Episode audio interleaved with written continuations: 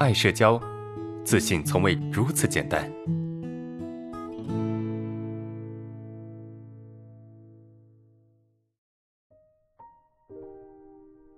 第三个问题啊，我们来看下第三个问题。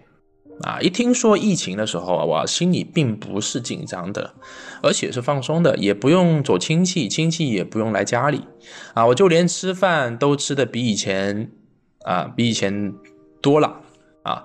就吃饭这个事情啊，是我后来才联想到社恐的问题的。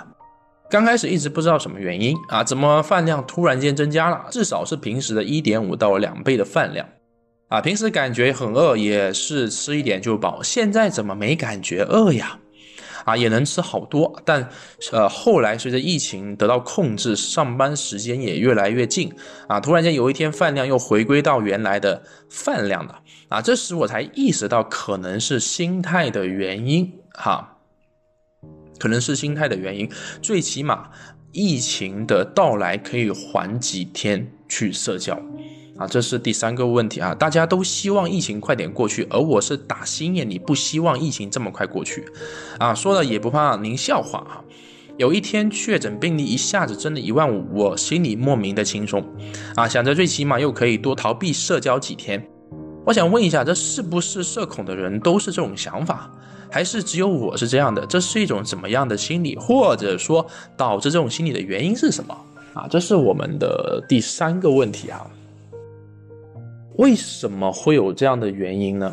啊，为什么会有这样原因？说，呃，一听到疫情，啊，反倒是很放松啊。其实我相信在场的同学也有类似的感受，好，也有类似的感受啊。之前有同学反馈哈，啊，说这个疫情的到来，然后可以戴着口罩，戴着口罩去见很多人，啊，他是一点都不紧张，而且他非常享受这种戴着口罩的过程，啊，呃，为什么？其实啊。这个道理很简单啊，就是就是这个道理很很简单，是什么样子？这是一种逃避的心理，就是我可以理所当然的去逃避一些社交啊。本来说我我过年回家嘛，我过年回家，我不得不去面对一些人，对吧？我不得不去做一些事情啊，因为不走亲戚，大家会怎么看呢？他会觉得这个人怎么回来都躲在家里面，是不是？而且过年其实是我们内心冲突的最高峰。啊，是我们内心冲突最高，而且不得不去走亲戚啊，不不去走亲访友，你是没办法去逃避这些事情的，对吧？你没有办法去逃避这些事情。刚好疫情来了，不可抗力啊，你可以不去做这些事情，内心突然就放松了，所以这是一种逃避的心理。懂吗？是一种逃避的心理，啊，很正常，非常可以理解哈。你们不要觉得自责，说希望疫情严重啊，大家都就本质上大家都希望疫情能够下去。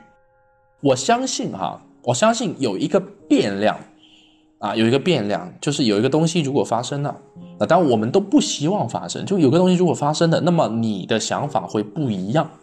什么变量？假如说你的小区，就这个这这个。疫情哈会蔓延到你的小区，已经威胁到你的安全，威胁到你的生命的时候，你一定不希望疫情能够这么严重，是不是？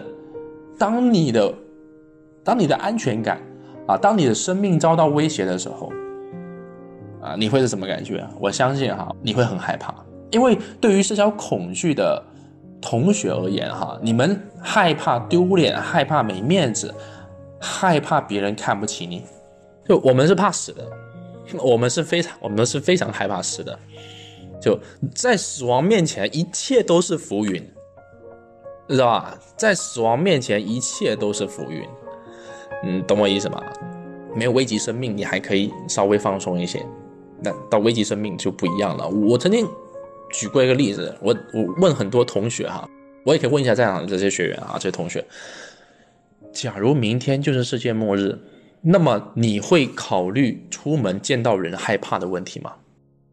对吧？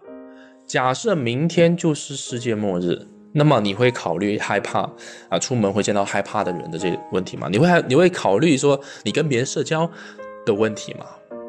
我相信你不会考虑这些，你会考虑说我有什么东西我没有做，我我有什么东西没有去完成。我有些话没有好好的说，对吧？没有没有说过，我应该想办法好好的去说，明白我意思吗？所以你可以假设，假如明天这就世界末日了，那么你要做什么事情？在死亡面前，社交恐惧就是浮云。所以有同学经常会问说：“老师，你觉得社交恐惧跟这个抑郁症的区别是什么？”有一个简单的判断啊，也是我们经常就是会会会用用判断的一个一个方式啊，就是社交恐惧怕死，抑郁症想死。抑郁症就觉得哎呀，我生无可恋啊，活得没意思啊。但社交恐惧是怕死，如果他不怕死，他就不会自卑了，他就不会在意这些丢脸不丢脸的事情啊。所以他是对生的渴望，对吧？是对生的渴望，你懂吗？这是第三个问题哈。